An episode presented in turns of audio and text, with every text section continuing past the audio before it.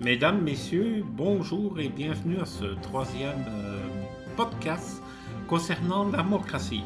Aujourd'hui, on reçoit une personne très importante pour la démocratie, c'est Loïc Léofold. Sans doute que ce nom vous dit rien, mais c'est l'inventeur et le fondateur du principe de la démocratie. Donc, il a accepté notre, notre invitation pour euh, participer à ce podcast. Puis après le petit intermède musical, on va en discuter avec lui. À tout de suite.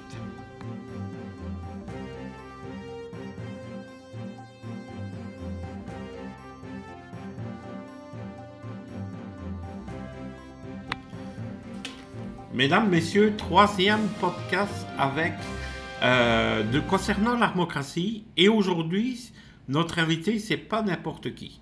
C'est le fondateur de l'armocratie. Il s'appelle Loïc Léofold. Il est euh, en France, je pense. C'est ça, Loïc? Bonjour, Loïc.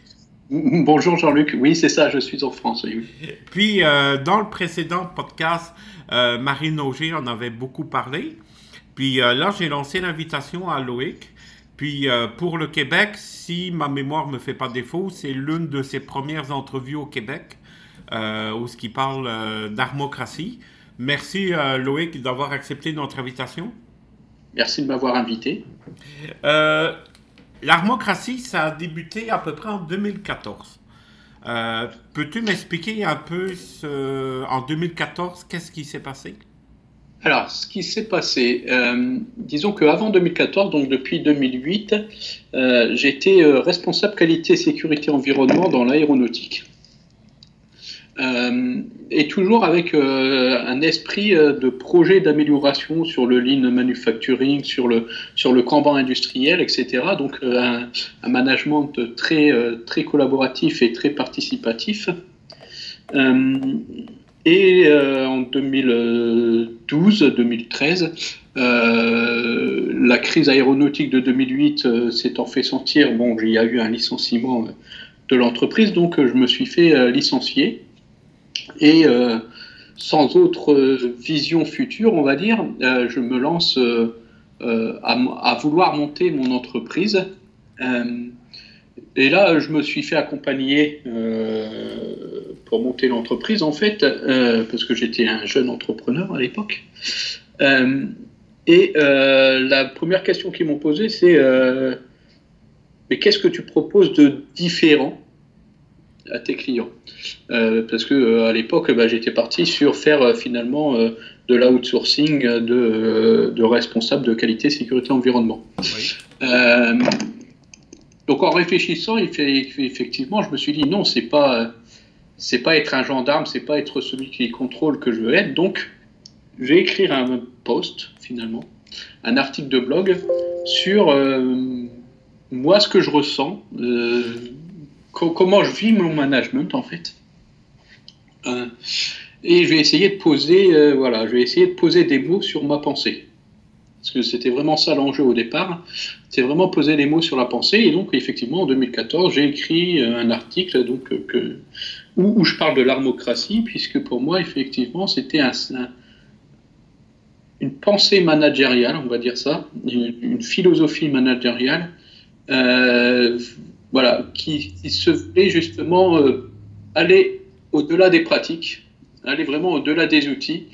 Euh, et, vraiment se reposer la question et se recentrer sur OK, euh, qu'est-ce que le management, qu'est-ce qu'apporte le management, qui je suis comme manager, etc., etc. Donc effectivement, c'est retrouver mon harmonie déjà individuelle, l'harmonie interne, on va dire. Donc aligner, aligner sa tête, son cœur et son esprit, euh, avant de pouvoir même finalement s'harmoniser avec son, son organisation, puis euh, plus tard encore, euh, si on élargit le, périmètre, avec tout l'écosystème qui l'entoure.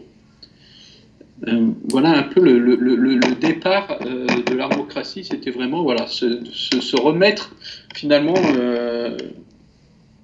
en fait, remettre en face des demandes aussi des générations Z, parce que J'étais aussi euh, professeur en, école de, management à l'époque. Donc euh, voilà, je voyais arriver plein d'étudiants, donc de la génération Z, euh, qui avait des voilà qui avait qui, qui, qui, posait beaucoup de questions et,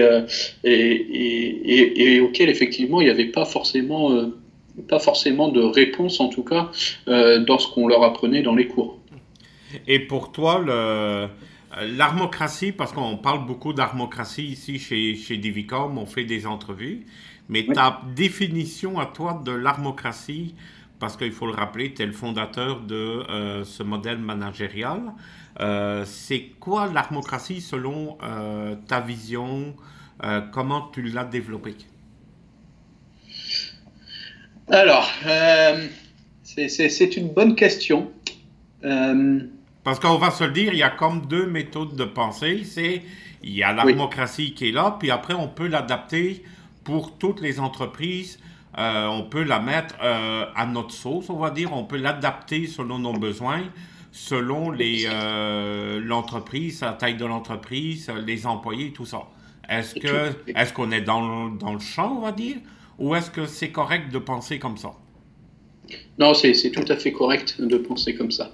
Euh, en fait, l'armocratie, c'est vraiment, on va dire, vraiment, enfin, quand je parle de philosophie ou de, discipline, mais au sens euh, socratique du terme, euh, c'est vraiment un, courant de pensée, si on peut se rapprocher de l'art finalement, un courant de pensée managérial, voilà, qui va, qui va faire qui, va euh, grossir et, et, qui va faire euh, et qui va faire germer en fait d'autres idées euh, autour de lui.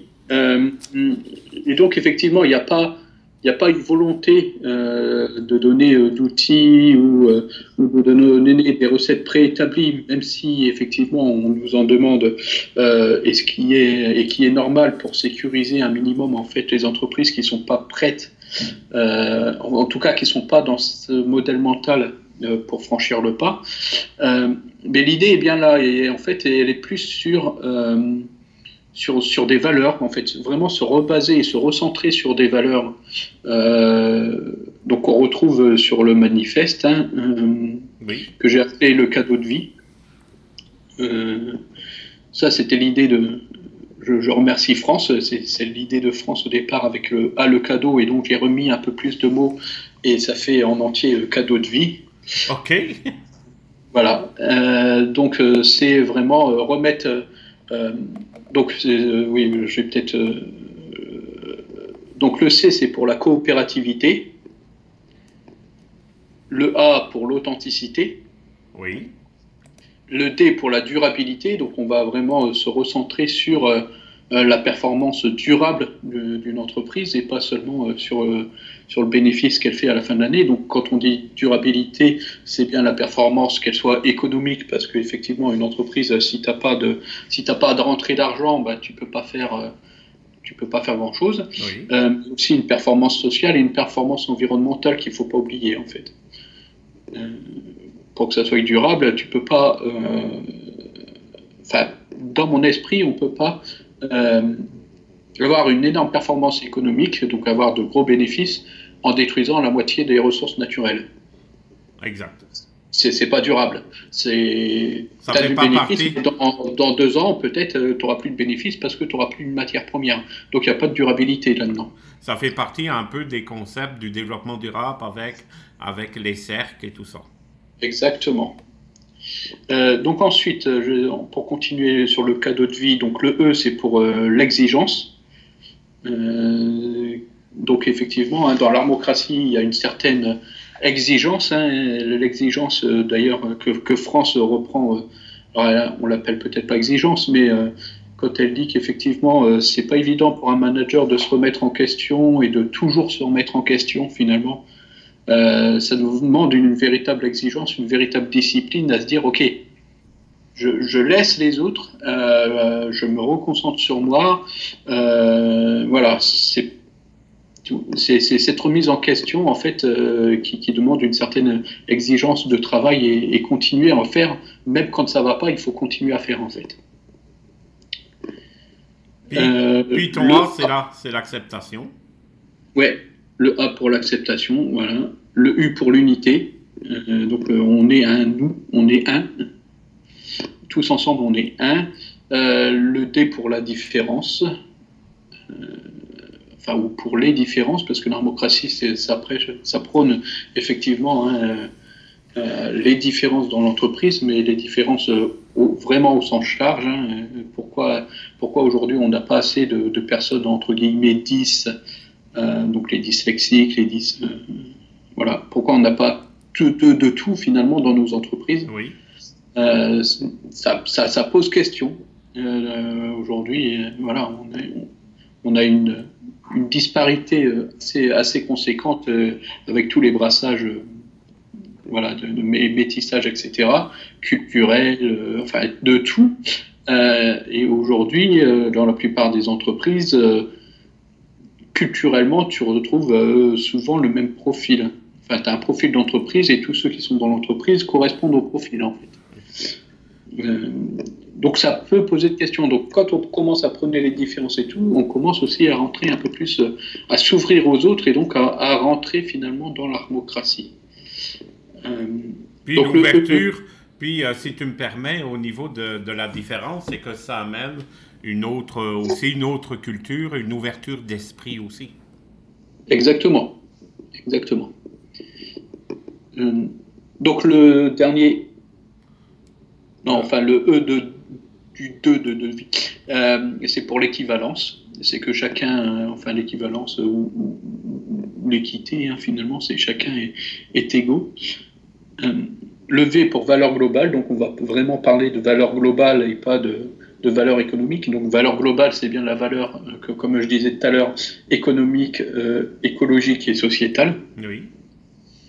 Euh, donc le I pour l'intégrité, qui, enfin, qui est l'un des, l'une des plus grosses valeurs hein, de l'armocratie aussi.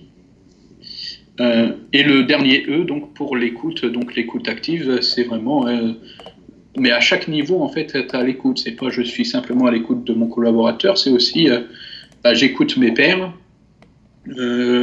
j'écoute activement l'écosystème qui m'entoure. Donc ça peut être euh, aussi bien euh, mes fournisseurs, ça peut être mes clients, mais ça est également en fait mes concurrents. Puis ce qui, ce qui a aussi, euh, si tu me permets, dans le manifeste, il y a aussi les, les neuf principes. Est-ce que tu peux un peu nous expliquer les, les principes, les neuf principes de l'armocratie, s'il te plaît? Ouais, ouais, ouais, ouais.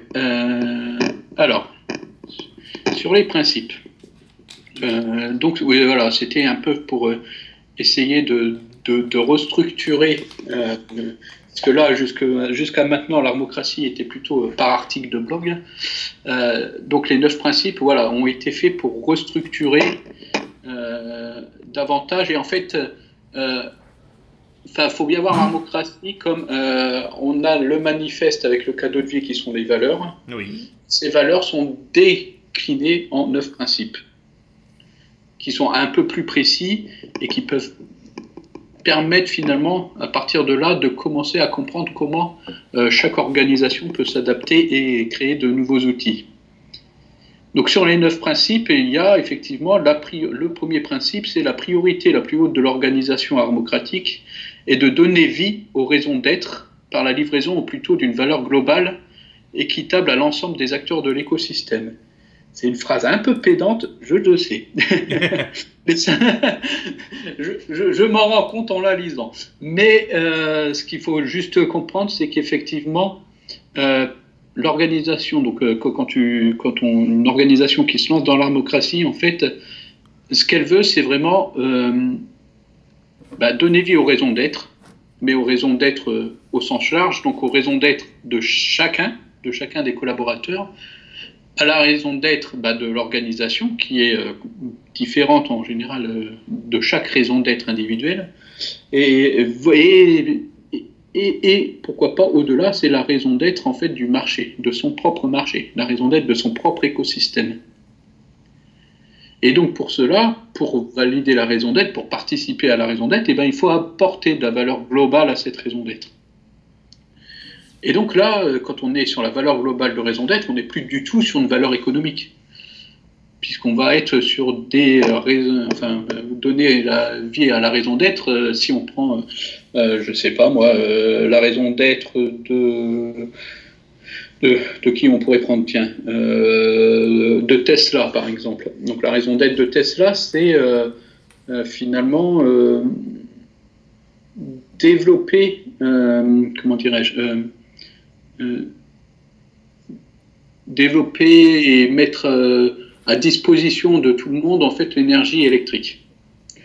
Donc pour ça, ils vont avoir, effectivement, ils construisent bah, des voitures électriques, ils construisent des panneaux solaires, ils construisent des éoliennes. Donc, mais leur raison d'être, c'est apporter le plus finalement et, permettre euh, l'acquisition euh, enfin de, consommation euh, électrique verte au, plus, au plus de monde possible. Donc aujourd'hui, si on n'est pas en démocratie, on va dire, OK, bah, Tesla, il est concurrent de euh, telle société qui construisent des éoliennes parce qu'ils construisent des éoliennes. Tesla est le concurrent euh, des constructeurs automobiles parce qu'ils construisent des automobiles électriques, etc. Euh, si on revient sur la démocratie, en fait, non, sa raison d'être, c'est mettre à disposition pour le plus grand monde toutes ces technologies. Et en fait, euh, bah, dans la raison d'être, ils ne sont pas concurrents. Ils sont partenaires de marché. Et quand tu es partenaire de marché, et eh ben, tu, c'est, vraiment une bascule intellectuelle et une bascule de modèle euh, mental à faire. Mais c'est se dire, effectivement, en fait, euh, c'est. non, en fait, c'est mon partenaire, on fait la même chose et on veut la même chose. Donc, on travaille plus en coopération plutôt que, que travail. Euh, voilà, donc on va beaucoup plus coopérer. Euh, même si on n'est pas les mêmes entreprises, finalement, on va beaucoup plus coopérer parce que on n'est pas sur je vends de l'éolienne, mais on est sur on veut apporter au monde quelque chose de plus. Donc, on travaille euh, dans la coopération plutôt que dans la compétition. Exactement. Puis tu as aussi que euh, dans les neuf principes, entre autres, il y a aussi une autre qui est l'organisation est intuitive, le changement est un fonctionnement normal, l'arbitrage et la création des valeurs globales est issu de l'intelligence collective. Il y a aussi le seul indicateur de performance et la balance de valeurs globales. Il y a aussi la qualité, la sécurité, la coopérativité sont euh, les intrinsèques à l'organisation ou encore le neuvième principe qui est à intervalles euh, réguliers, l'organisation réfléchit au moyen de rester en harmonie avec l'écosystème. C'est ça, on peut le retrouver sur armocratie.org, Et euh, là, on clique sur les principes, dans l'onglet des principes, et on peut les, les consulter un peu, euh, un peu librement. Euh, pour, euh, il y a même une, section, on va dire, les armocrates. Ça, c'est vraiment des personnalités en entreprise qui ont mis en place l'armocratie, c'est bien ça au sein des entreprises? Oui, alors, pas que. pas que. Donc, il y a effectivement des personnes comme, bah, comme comme France, euh, voilà, qui, sont, euh, qui mettent en place euh, l'armocratie. Il y, a y a des consultants aussi, des consultants en, en, management, en innovation managériale. en fait, on va dire c'est tous les supporters et tous ceux et toutes les personnes qui, qui veulent participer au développement de l'armocratie. Parfait que ça soit dans, des entreprises ou effectivement euh, par des interventions euh, externes, voilà, ils en parlent dans leurs entreprises et dans chez leurs clients, etc. Euh, c'est vraiment les personnes, en fait, c'est les personnes juste qui signent le manifeste. Voilà, on va dire ça comme ça. quand on clique sur le manifeste, on va voir en bas, enfin sur le site armocratie.org, il y a il y a nous rejoindre ou un truc comme, un truc comme ça. Euh, Puis après, on a la liste des armocrates et là, on les voit. Il y a Cyril Delattre, il y a France Lavoie ici de Divicom, il y a Marina Fructus, il y a Fabrice Bloch, il y a Claudia Lépine aussi du Québec, avec qui on avait euh, fait une, une, entrevue avec elle. Il y a Claude Aymon, Vincent Dollet, Marion Chopin, Il y, en a, il y en a plusieurs qui, qui, sont là. Ouais, il y a, y a, pas mal, ouais. il, y a, il, y a, ouais il, y a, il y a une dizaine de personnes du Québec, hein, je crois, déjà. Oui, à peu près. Et les modèles de réussite de l'armocratie, je sais que, par exemple, en France, euh, tu vas me dire si euh, ma mémoire est bonne, il y a Decathlon et euh, une marque de pneus, c'était Michelin? Ouais. Alors, Decathlon et Michelin, en fait, je ne sais pas s'ils sont armocratiques ou pas encore, parce que j'ai pas eu... j'ai pas eu l'occasion d'aller les voir. par contre, effectivement, ils ont mis en place énormément euh, de pratiques euh, qui, qui ressemblent euh, qui se rapprochent de toute façon effectivement de l'armocratie. donc ça, il n'y a pas de, a pas de souci. Mais sauf que comme je, ne le lis que en article, je ne peux pas assurer de la, véracité des propos. Mais sinon, sinon effectivement, il y a Michelin, Michelin fait fait énormément euh, d'innovation managériale.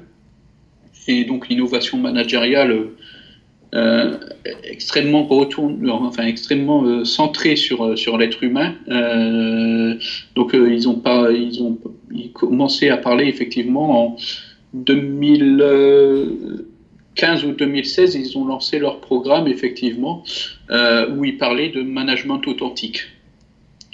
Donc c'est déjà une énorme avancée et effectivement le management authentique est le centre euh, et le centre et le point central de l'armocratie. Donc il y, a de fortes chances qu'effectivement euh, des modèles comme Michelin ou Decathlon euh, sont sensiblement suivent sensiblement l'armocratie, mais j'en suis pas sûr à 100% parce que j'ai pas vérifié. Quand tu as vu euh, que France La Voix de Divicom avait mis en place l'armocratie au Québec.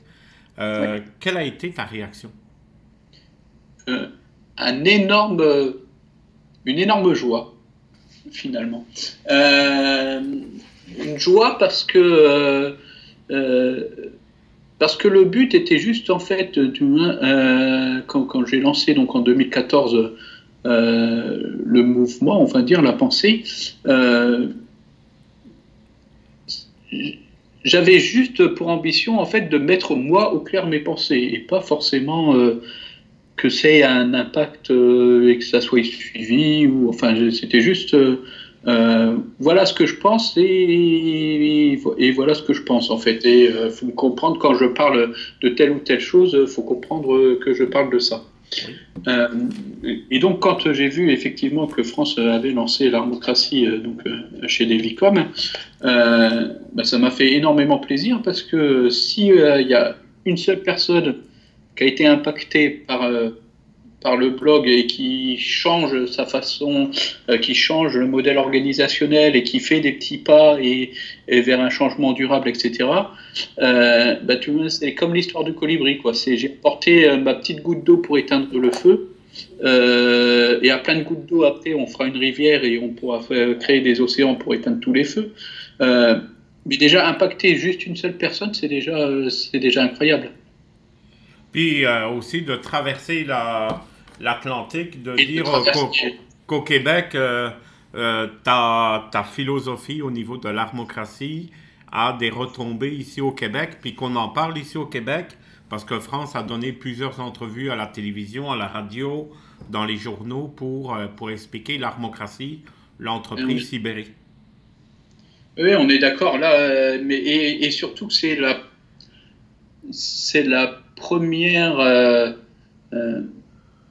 le premier grand retour d'expérience, on va dire, euh, donc, qui vient effectivement de chez Devicom au Québec. Et donc, euh, euh, l'armocratie démarre plus, plus vite, en tout cas au Québec, qu'aujourd'hui en France ou en Europe. Et c'est dû à quoi, selon toi? La culture. Je, pense qu'il y a une culture. Parce que, effectivement, moi, même si je suis français, j'ai j'ai été euh, élevé euh, dans, la multiculturalité, on va dire. Euh, donc j'avais des copains portugais, espagnols, italiens, musulmans. Moi, je suis enfin, mes, arrière-grands-parents étaient d'origine belge et italienne, ma femme est malgache, donc en Madagascar. Donc, si tu veux, moi, je suis un melting pot d'énormément de, cultures. Et, je pense qu'effectivement, sur cette notion de, de se recentrer sur soi-même, euh, c'est compliqué. Euh, c'est compliqué à expliquer. En, France, ça va être lié surtout à, tout ce qui va être pratique de yoga et méditation. Donc, c'est un aspect assez, euh, restreint, finalement, assez limité. Alors que c'est pas du pas du tout ça. Hein, quand on dit retrouver l'harmonie en soi, et réaligner, réaligner son esprit, son cœur et son corps. mais aujourd'hui, en France, c'est beaucoup ça. Donc, quand arrive en parlant de... C'est plus de développement personnel en Europe, c'est ça que je comprends? Oui, ouais, c'est ça. C'est le, le, développement personnel en France n'est pas forcément bien vu. Ok. En tout cas, euh, pas bien vu.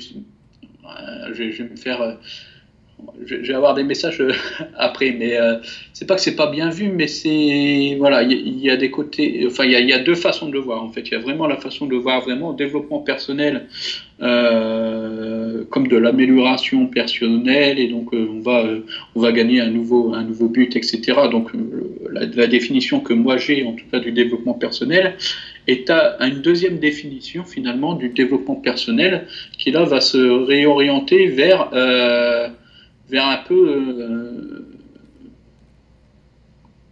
vers un, ben, vers un peu tout ce qui s'est passé en fait dans les années 60 euh, et 70 avec le mouvement hippie en fait. Ok. Euh, voilà, les hippies n'ont pas du tout été compris à cause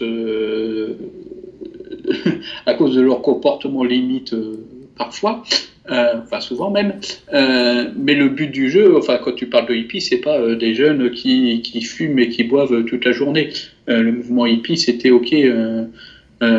on pense que l'organisation en fait ne permet pas la liberté et que la liberté naît de l'auto-organisation. C'est vrai ça vraiment hein, le, la base du mouvement hippie et donc de, de, de s'ouvrir au monde pour, pour mieux être avec soi.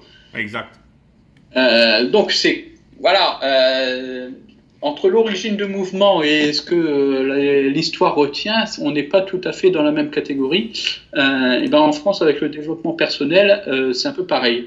vraiment le développement personnel, effectivement, on va dire, ok, ça va être des techniques pour que je puisse m'améliorer, mais encore faut-il que moi, en tant qu'être humain et en tant qu'individu, je le veuille je veuille m'améliorer. et si je veux pas, bah, je considère qu'ils sont, que, tout ce développement personnel, euh, ça se rapproche très euh, du yoga, de la relaxation, euh, que ça n'a rien à faire dans le monde des affaires, et etc. Et c'est un monde des bisounours, quoi, à la fin, Oui. Et sur ton site, il y a une section aussi, ben, quand on clique sur Armocratie, on va tout en bas de la page, puis il y a des outils et pratiques. Il y a, il y a trois choses qu'on peut consulter. Il y a la carte de la vocation, la matrice de l'authenticité et la matrice des appétences. Est-ce que tu peux un peu nous expliquer les trois, les trois outils que tu as mis en place? Oui.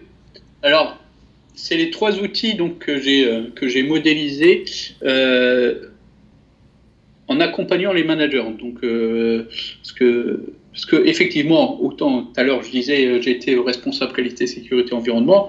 Euh, depuis depuis 2014, je suis euh, consultant et coach en agilité d'entreprise. donc au départ, j'accompagnais beaucoup de beaucoup d'équipes euh, et euh, je suis monté assez rapidement avec la connaissance aussi euh, de, de Jürgen Appello qui a, écrit le Management 3.0, hein, qui a été un peu une source d'inspiration aussi pour moi et, et l'armocratie. donc j'ai développé ces trois outils, donc qui sont des outils d'accompagnement finalement de, de manager, au départ de manager, mais en fait, je me suis rendu compte qu'on pouvait les utiliser en tant que développement personnel ça, ça, fait très bien, euh, enfin, ça réalise très bien le but euh, pour lequel ils sont, ils sont destinés. Donc, euh, la carte de la vocation, alors je sais pas si tout le monde connaît, mais si tout le monde connaît pas, c'est pas c'est pas c'est pas grave, je vais en parler quand même. Donc elle est surtout basée sur l'ikigai japonais. Ok. donc on l'a resimplifié puisque l'ikigai c'est quatre il y a quatre cercles, la carte de vocation, il n'y en a que trois. Euh, par contre, elle se construit, euh, contrairement à l'ikigai, qui est finalement euh, un modèle d'introspection. la carte de la vocation, en fait, elle va se faire en miroir, donc en binomage. le but du jeu, en fait, c'est que les questions qui sont inscrites dans le cercle, donc voilà, faudra, faut, faut, aller voir après, parce qu'on ne va pas tout peut pas tout raconter quand même. On peut pas tout euh, dévoiler. Hein On peut pas tout dévoiler non plus. Bah, ça prendrait euh, plus d'une demi-heure en fait. Euh, mais donc voilà, il y a trois cercles, donc un cercle d'aptitude, un cercle de compétences et un cercle de passion. dans le template, donc dans la modélisation, les questions sont, sont, mises dans les cercles et en fait le but du jeu c'est que quelqu'un pose les questions que, voilà, que vous y répondiez, euh, mais en toute franchise. Et en fait, euh, celui qui écoute prend des notes et ensuite va reformuler ce que lui a compris de ce que vous avez dit. Donc ça fait vraiment l'effet miroir. Et en général, ça débloque énormément de choses parce que euh, c'est une autre vision de votre vie. c'est une autre vision de qui vous êtes. Et du coup, ça met des mots que vous aviez peut-être pas euh, sur justement euh, sur, euh, sur la vocation, sur la compétence. Et donc la vocation, elle naît en fait de ce mix entre un équilibre entre aptitude, compétence et passion. Ça veut dire que ma vocation, c'est quelque chose que je suis apte à faire. Donc naturellement, j'ai des, des prédispositions à faire j'ai appris à faire. Les compétences, c'est exactement ça, hein, c'est appris. Mais que ce soit appris à l'école ou appris euh, par les échecs, parce qu'on apprend énormément des échecs. Et ça, il faut jamais oublier en fait le pouvoir de l'échec dans l'esprit, parce qu'en fait, quand on échoue, généralement, on a appris quelque chose d'énorme derrière qu'on met toujours en place. Et on a appris une compétence exceptionnelle derrière. Et effectivement, si j'ai pas de passion, de toute façon, je vais pas je vais pas m'investir à fond. Donc la vocation, elle est bien cette, cette intersection entre aptitude, compétence et passion, donc entre le corps, la tête et le cœur. Puis tu as euh, ces trois outils, on peut les retrouver euh, directement sur, euh, sur le site internet. Exactement. peut, puis une bonne nouvelle qu'on peut annoncer, c'est que avril-mai, il va avoir ton premier livre qui va être publié. Exactement, oui. Donc il va être publié aux éditions euh, euh, L'arroseur de l'ombre. Donc euh, c'est l'édition de Cyril Delattre, dont Marine avait déjà, avait déjà parlé, qui a été l'un des bah, qui a été le premier supporter de l'armocratie. Il m'a il, m'a contacté en 2014 après avoir vu, après avoir lu mon article de blog et, et on s'est plus quitté, on va dire. ça a été vraiment une relation euh, on, a, on a vraiment une relation euh, forte de, coopération, de, collaboration. De, enfin, c'est c'est même plus que ça. Hein. On est vraiment en symbiose, un peu, euh, comme avec Marine d'ailleurs. C'est vraiment une, relation, c'est un symbiotique, on va dire, si on peut dire ça comme ça. Et, donc ça a été le premier effectivement à, me pousser à écrire plus et à écrire en fait, et à partager. Mmh. Donc donc on, lui doit beaucoup aujourd'hui. Euh, quand je dis euh, c'est voilà, tous ceux qui s'intéressent à la démocratie doivent beaucoup à Cyril Delattre, euh, sans qui tous les outils, toutes les communications autour n'auraient pas, n'auraient peut-être pas existé. en tout cas, ça a été un booster. donc oui, donc le livre sort en avril-mai. Euh, enfin courant printemps, on va dire, avant, avant fin juin, on va dire. Euh, je suis en phase, euh, là, on est en phase finale de, de rédaction. Hein. on, est, sur les dernières corrections, en fait. Donc, et... après, il passe en publication. et le, sujet, c'est l'authenticité dans le management. donc en fait, c'est bah voilà, retrouver l'harmonie en tant que manager, parce qu'on a orienté manager, mais c'est retrouver l'harmonie individuelle. Donc ça, c'est voilà, c'était la base principale, c'est le premier finalement, la première étape, si on veut dire, si on veut aller vers la démocratie, c'est la première étape, c'est déjà être en harmonie avec soi-même. donc dans le livre, on retrouvera les trois outils parce que les trois outils viennent de mon premier livre en fait. Ok. Euh, et euh, voilà, et, plein de belles choses euh, par la suite, puisque on pense déjà à un deuxième et un troisième livre. Donc le deuxième livre pour l'harmonie dans l'organisation, où on va parler effectivement de là davantage de comment on construit la confiance.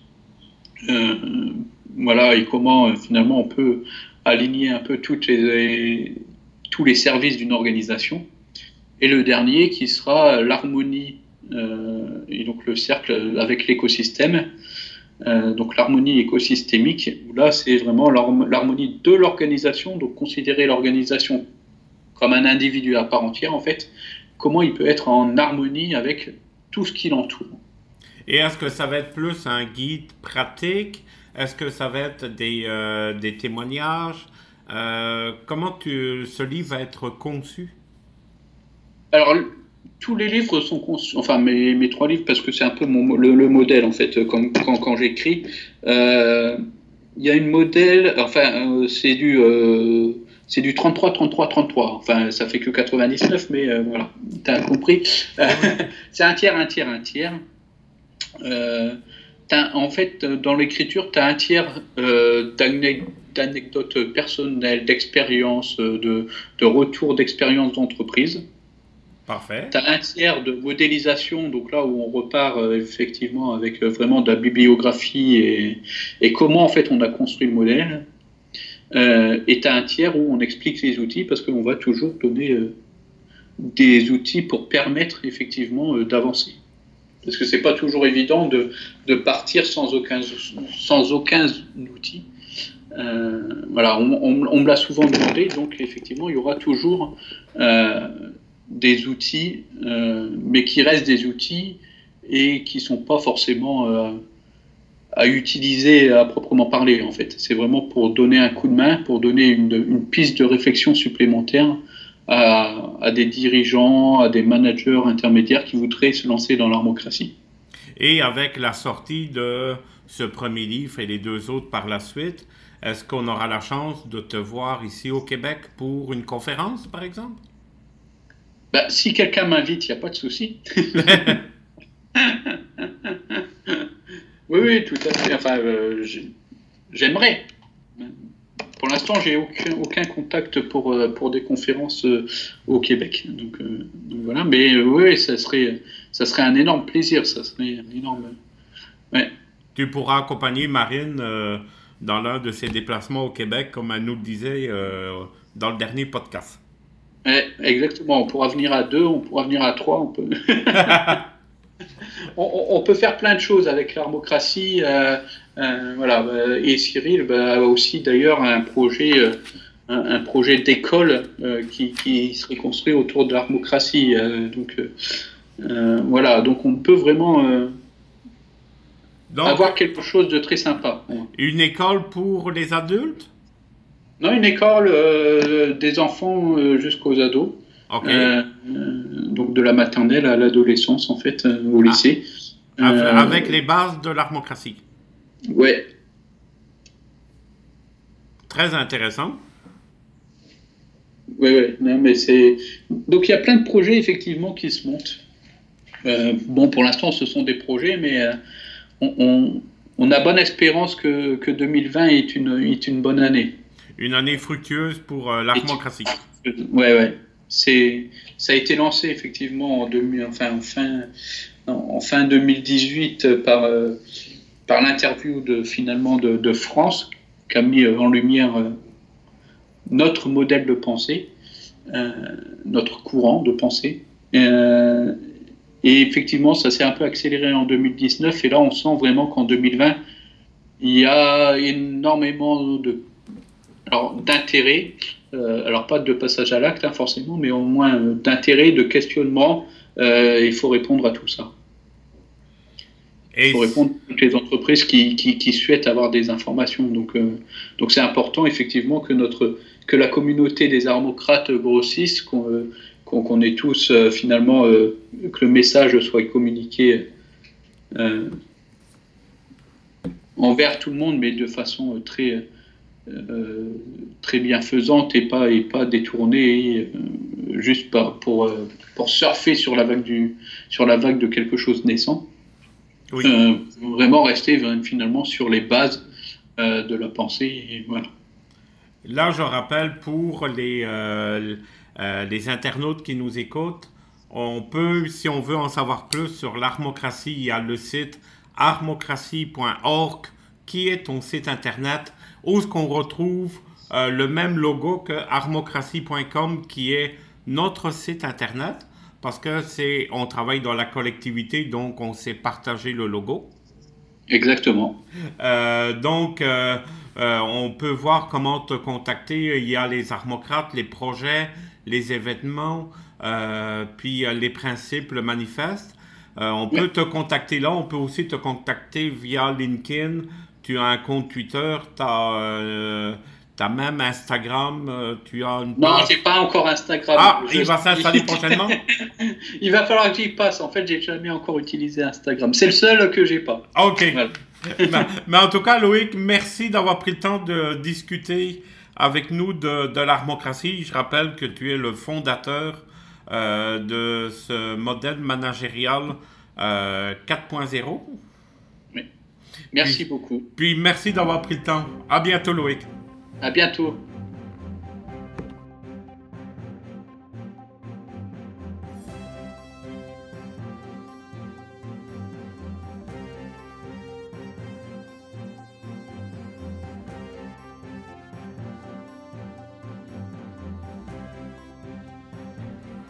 Merci à Loïc Léofold, fondateur de l'Armocratie, d'avoir pris le temps euh, de discuter avec nous. Vous pouvez le retrouver son site internet sur armocratie.org. Euh, n'oubliez pas qu'on a aussi notre propre site internet armocratie.com pour euh, connaître l'évolution de l'armocratie au sein de l'entreprise. On a aussi les réseaux sociaux et on se dit à bientôt pour un prochain podcast. Merci, au revoir, salut